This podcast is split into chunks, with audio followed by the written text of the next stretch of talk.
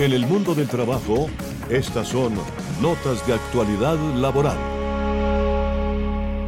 Tenemos para hoy una agenda de temas importantísimos con la doctora Ana Patricia Garzón Cadena de la Dirección Territorial de Bogotá del Ministerio de Trabajo. Vamos a dialogar con ella sobre el trabajo infantil.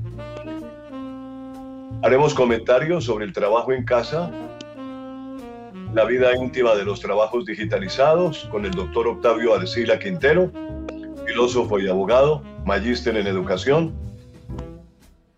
y sobre el factor de climático tenemos un tema realmente importantísimo, los microplásticos. Y finalmente la historia contada por Estefanía Gómez Castaño acerca de una mujer muy importante en la historia de Colombia, María Cano, la flor del trabajo. Bien, señoras y señores, estamos iniciando esta tarde con la doctora Ana Patricia Garzón Cadena. Y comenzamos diciendo que la más reciente estimación mundial de la OIT reveló que 115 millones de niños están involucrados en el trabajo peligroso. Se trata de trabajo que por su naturaleza o por las condiciones en que se lleva a cabo es probable que dañe la salud, la seguridad o incluso la moralidad de los niños. Doctora Ana Patricia, sería muy importante clarificar el término de trabajo infantil peligroso. ¿Qué se entiende realmente por trabajo infantil peligroso para nuestros queridos oyentes de Unipiloto Radio Online que nos escuchan en todas partes del mundo. Eh, para todos, muy buenas tardes, doctor Martínez, buenas tardes al equipo de trabajo, muy buenas tardes. Muchas gracias por la invitación, doctor Martínez. Claro que sí. Eh, vamos a definir un poco lo que es el trabajo infantil peligroso que en este momento está acaeciendo en nuestro país, especialmente en Colombia. Se trata de un trabajo que por esta naturaleza puede dañar no solamente la salud del niño, sino básicamente la seguridad y la moralidad del mismo. Porque muchas empresas han conllevado al trabajo de que estas formas particulares que se puedan desarrollar entrañan peligros que puedan perjudicar a los niños, porque ellos están expuestos a, a trabajos peligrosos como en el uso de herramientas cortantes y sustancias químicas peligrosas. Hay que tener en cuenta que no solamente esto, la situación de los niños, por ejemplo, en Colombia y se ve muy específico en Corabastos, se ve específico en las plazas grandes como de Palo Quemado, han llevado que realmente el Ministerio del Trabajo haga unas visitas preventivas para evitar que eh, realmente esta situación se siga presentando con los niños. La recomendación que estableció eh, la Organización Internacional del Trabajo en su convenio 190 ofrece una orientación sobre algunos de los factores que deben tenerse en cuenta para determinar ese trabajo peligroso. Entre esos están los trabajos en que el niño queda expuesto a abusos de orden físico, psicológico, sexual. Estos trabajos se realizan bajo tierra, bajo el agua, en alturas peligrosas o en espacios cerrados. Asimismo, estos trabajos pueden realizarse con maquinaria y equipos y herramientas peligrosas que conllevan a la manipulación o el transporte manual de cargas pesadas. Por ejemplo, los niños que trabajan en corabastos, uno puede observar cuando va como los niños llevan los bultos de papa, llevan las cajas pesadas de frutas, eh, hay situaciones que realmente se presentan y estos están realizados en un medio también insalubre, insalubre, perdón, en el que los niños están expuestos a sustancias, agentes y a procesos peligrosos, a temperaturas, a niveles de ruido, a vibraciones que sean perjudiciales y que van afectando la salud del niño. ¿Por qué? Porque los niños no tienen la garantía de algo muy importante que es la seguridad social. Ellos simplemente se lo llevan los papás porque ellos tienen que trabajar y ellos tienen que ayudarles a sus papás, porque esa es la concepción, por ejemplo, de muchos, de muchos padres que trabajan en Corabastos, en los locales de Corabastos, en los pequeños, en los que están en la parte de afuera. En este momento se están haciendo esas visitas rigurosas que ha permitido disminuir que se pueda observar que estos niños se encuentran en grave peligro de este trabajo infantil que se presenta y da mucha tristeza realmente. Da mucha tristeza ver cómo los niños tan pequeños están allí 8, 10 años están presentando estos trabajos sin, sin el pleno de los requisitos, sin las coberturas de un seguro social que les permita a ellos en un, en un momento determinado acudir por un accidente, que se cortaron, que se cayeron, que se les partió su bracito, su piernita, y que también esto acarrea un problema para los padres de familia, porque si nos vamos a ver en, en embocados, sobre este trabajo infantil, podríamos decir que es un maltrato psicológico de los padres hacia los niños. ¿Por qué? Porque muchos niños están desertando sobre algo muy importante y es la educación. A los niños ya les, eh, eh, ellos quisieran estudiar, pero desafortunadamente se sienten obligados por sus padres para que desempeñen estas actividades tan peligrosas que están afectando su entorno de salud físico y mental. Claro, claro. Eh, doctora, Ana Patricia, em, sería, sería muy importante, por ejemplo, saber si la Organización Internacional del Trabajo, la OIT, estima eh, en cuántos millones de niños están en esa situación eh, en el mundo. pues en algunos programas lo hemos tratado de alguna forma pero me gustaría recordar esas cifras porque se han venido actualizando, ¿no?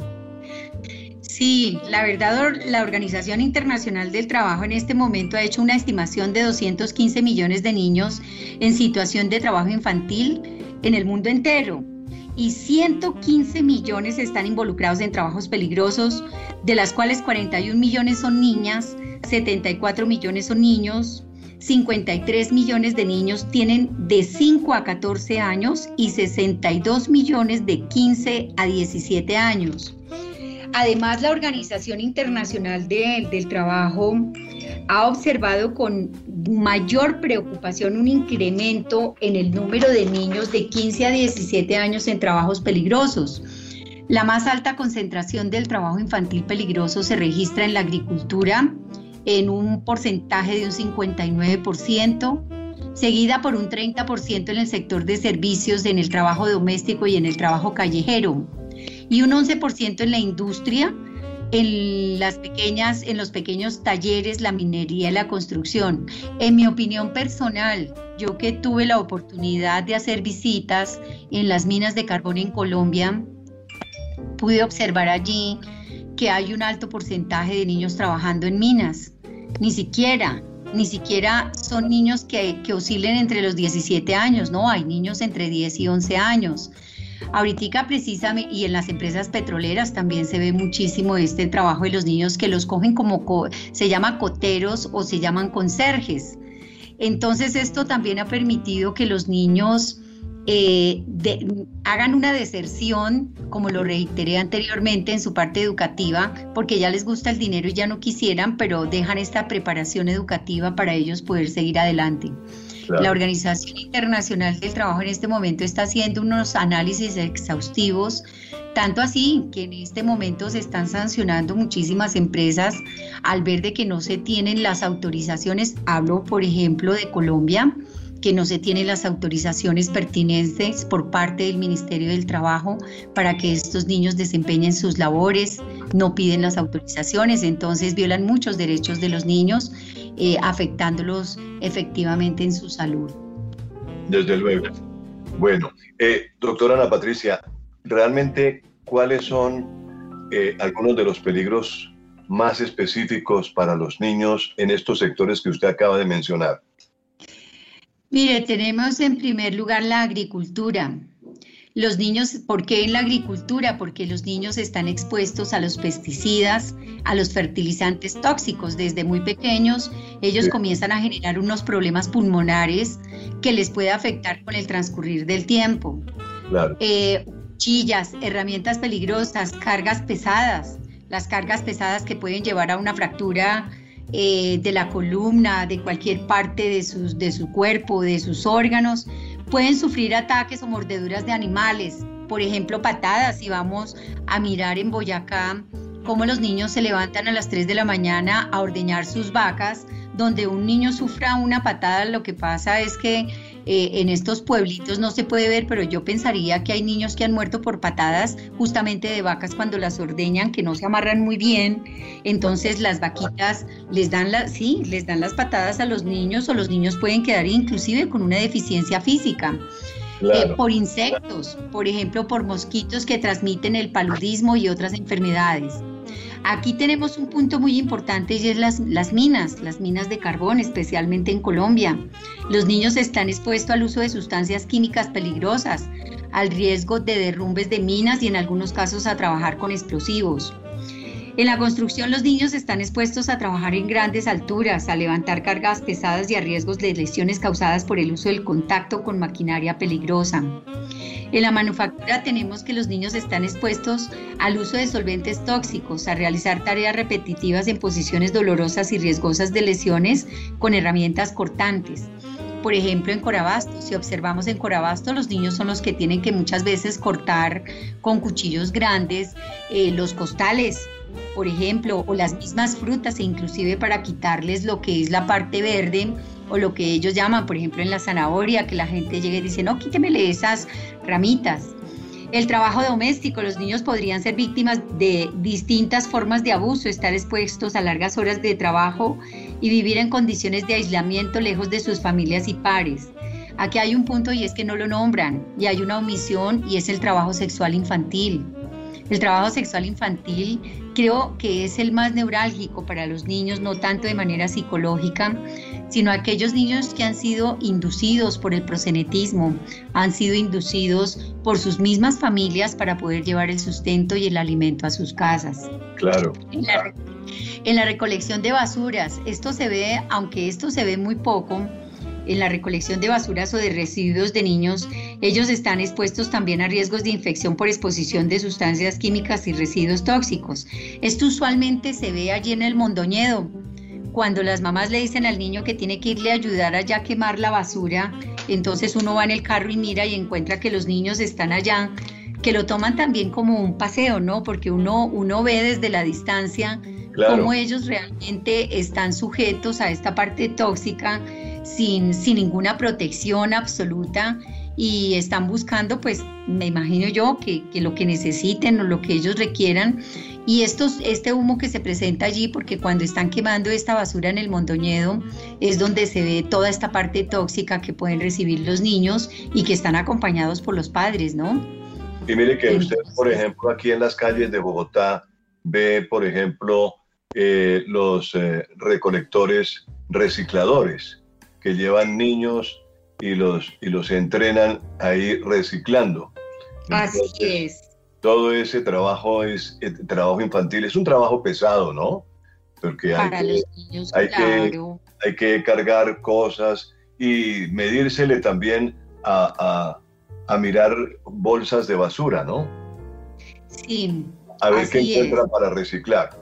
Bueno, eh, el impacto del trabajo peligroso en los niños, ¿cuál considera usted que puede ser realmente? ¿Cuál es el impacto del trabajo peligroso en los niños, doctora Ana Patricia? Yo pensaría que el trabajo peligroso puede tener no solamente consecuencias inmediatas, sino a largo plazo. Sobre los niños, entre otras lesiones, por ejemplo, las heridas provocadas por cuchillas, que mm. más adelante van desarrollando enfermedades, van desarrollando enfermedades como el tétano, van desarrollando enfermedades producto de bacterias que se generan en el medio ambiente, como la enfermedad de Crohn, las discapacidades por caídas, por golpes pesados, en la, eh, por ejemplo, en extremidades trituradas por máquinas e incluso la muerte, por ejemplo, tras envenenamiento de pesticidas. Pongámonos en, en un lugar de un niño que tenga que atender un local donde vendan todos los pesticidas como el Ostatión 1, como diferentes, por ejemplo, para la fumigación de papa, para la fumigación de verduras aquí en Colombia o en cualquier parte del mundo. Los niños y adolescentes son particularmente vulnerables a los efectos del trabajo peligroso debido a que están en pleno desarrollo físico y mental. ¿Esto que les, esto les impide a los niños? Les impide tener un crecimiento normal, porque a raíz de las enfermedades que ellos comienzan a sentir desde muy pequeños, sin tener un desarrollo como lo debería de tener un niño. La exposición de los niños a sustancias químicas o al estrés físico también puede ser perjudicial para su desarrollo saludable y adecuado. Tengamos en cuenta por qué hay tantos niños que se suicidan en Colombia y a nivel mundial, no solamente por la obligación o por el hecho de que ellos estén trabajando, sino porque llegan a sufrir tantas depresiones fuertes que esto es lo que conlleva que los mismos niños se suiciden. Puede que algunos de los impactos físicos o psicológicos de trabajo peligroso no sean evidentes de inmediato y solamente se empiezan a aparecer en una etapa ulterior de sus vidas, que es cuando los niños ya llegan a cierta edad, 15, 16 años, y es cuando ya toman la decisión de, ellos mismos suicidarse, de meterse en el alcohol, de meterse en la droga, a raíz de tanta dificultad y que desde muy pequeños fueron maltratados psicológicamente y emocionalmente.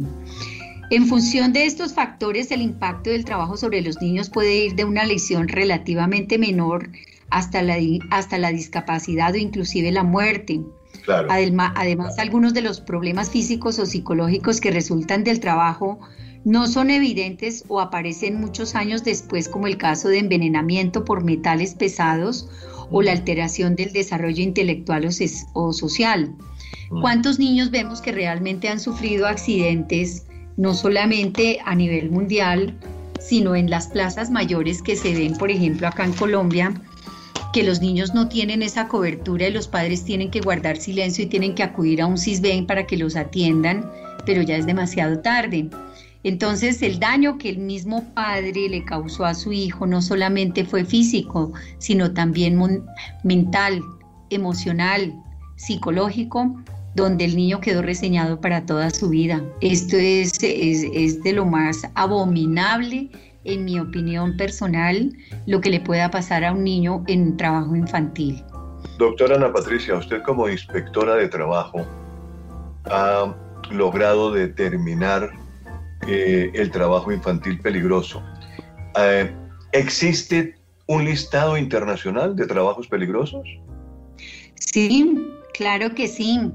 La Convención sobre los Derechos del Niño de las Naciones Unidas establece el derecho del niño a estar protegido contra la explotación económica, incluyendo el trabajo que podría ser peligroso. Así lo establece el artículo 32 de, de los derechos del niño de las Naciones Unidas. Las principales normas de la Organización Internacional del Trabajo sobre el Trabajo Infantil que complementan los derechos del niño son el de la Convención el, que fue el, acuerdo 138 sobre la edad mínima de admisión al empleo y el convenio, el acuerdo 182 sobre las peores formas de trabajo infantil, así como sus respectivas recomendaciones en el, en el acuerdo 146 y el 190 emitido por la OIT. Estas normas son supremamente importantes porque son a nivel internacional y permiten establecer que la determinación lo constituye un trabajo peligroso para los niños debe hacerse a nivel local.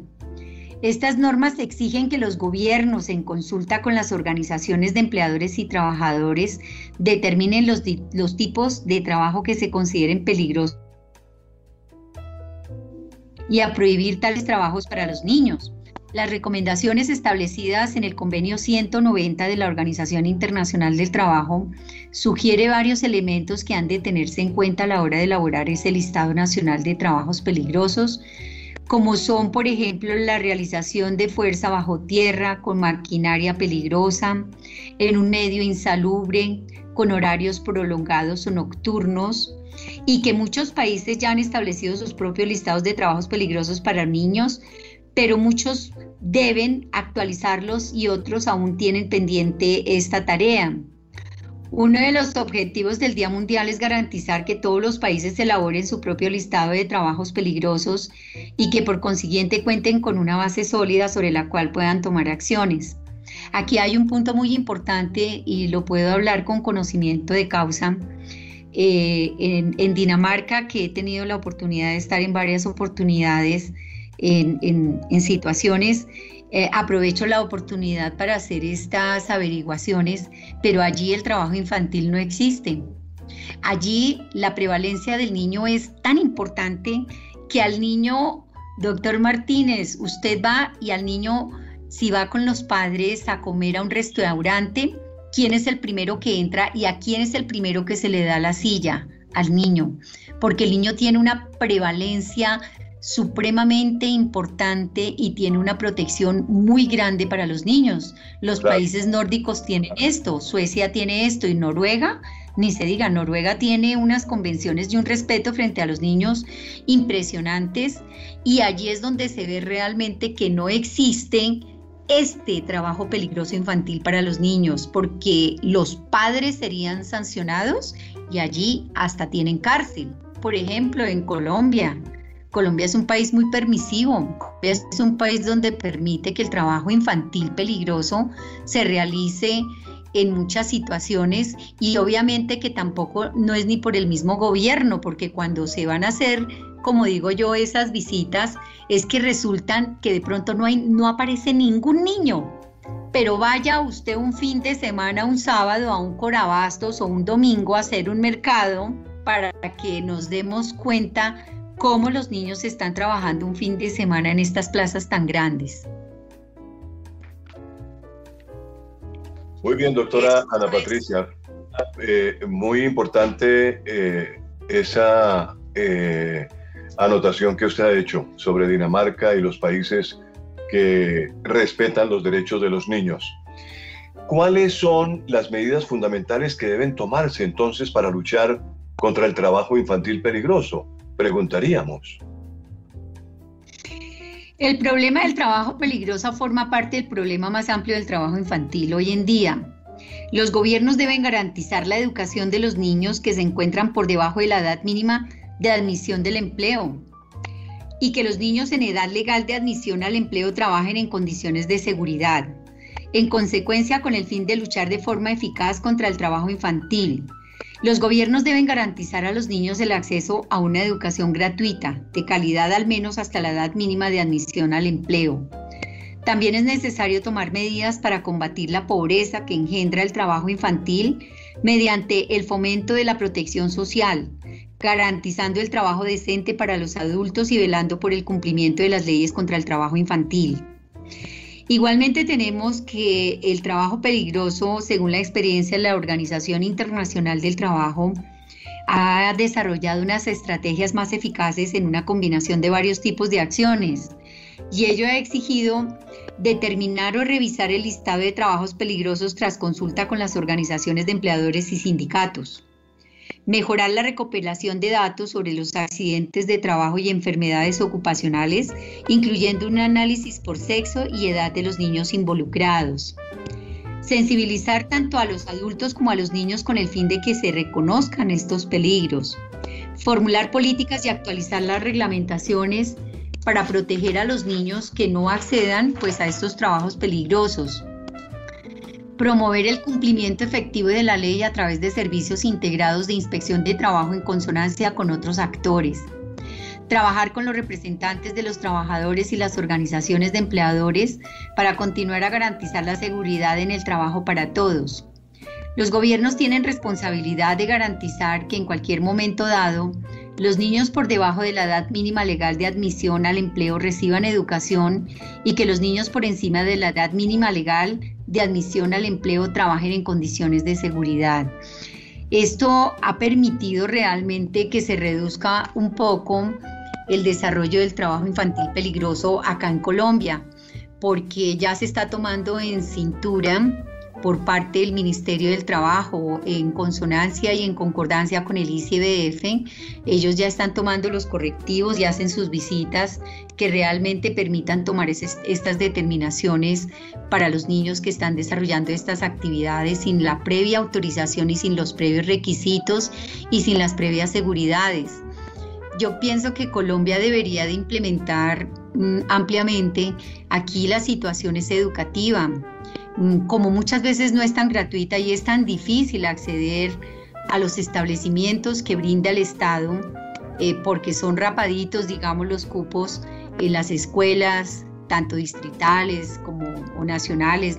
Entonces esto tiene una gran dificultad para, para, los niños y es cuando los padres, pues para no tener a sus hijos en las casas, es cuando se los llevan a que ellos desarrollen esta actividad laboral, lo que no pasa en los países europeos. Y tanto es así que la flexibilización del trabajo allí permite que los padres compartan con sus hijos a partir de las 3 de la tarde ese espacio que recogen a sus niños en los jardines, en los colegios y, y disfrutan a sus hijos. Y los fines de semana es exactamente igual.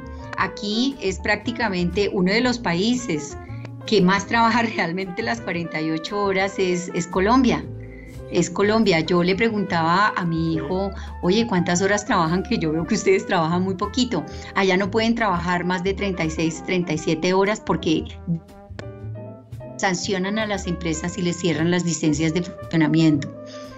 Entonces ellos tienen unos espacios, estos países pues tienen un avance totalmente económico, educativo y tienen muchas carreras técnicas que les permitan avanzar y desarrollar sus habilidades para cuando lleguen a la edad adulta, ellos ya puedan desarrollar esta actividad que vinieron estudiando desde muy pequeños, desde los jardines infantiles hasta la secundaria y hasta la universidad.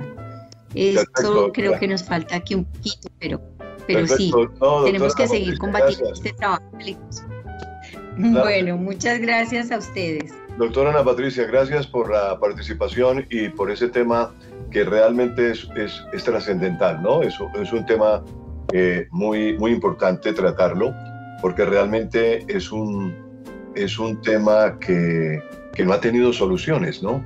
Eh, y hoy en día necesitamos que se haga realmente justicia con relación a la educación de los niños. Eh, la Constitución Nacional, la Constitución colombiana, establece que los niños deben primordialmente estar en el colegio o en las escuelas estudiando y no trabajando. Muy bien. Así es. El, tema que vamos a abordar ahora, le agradezco mucho, doctora Ana Patricia, su participación. Vamos a continuar en el mundo del trabajo y la bioética laboral.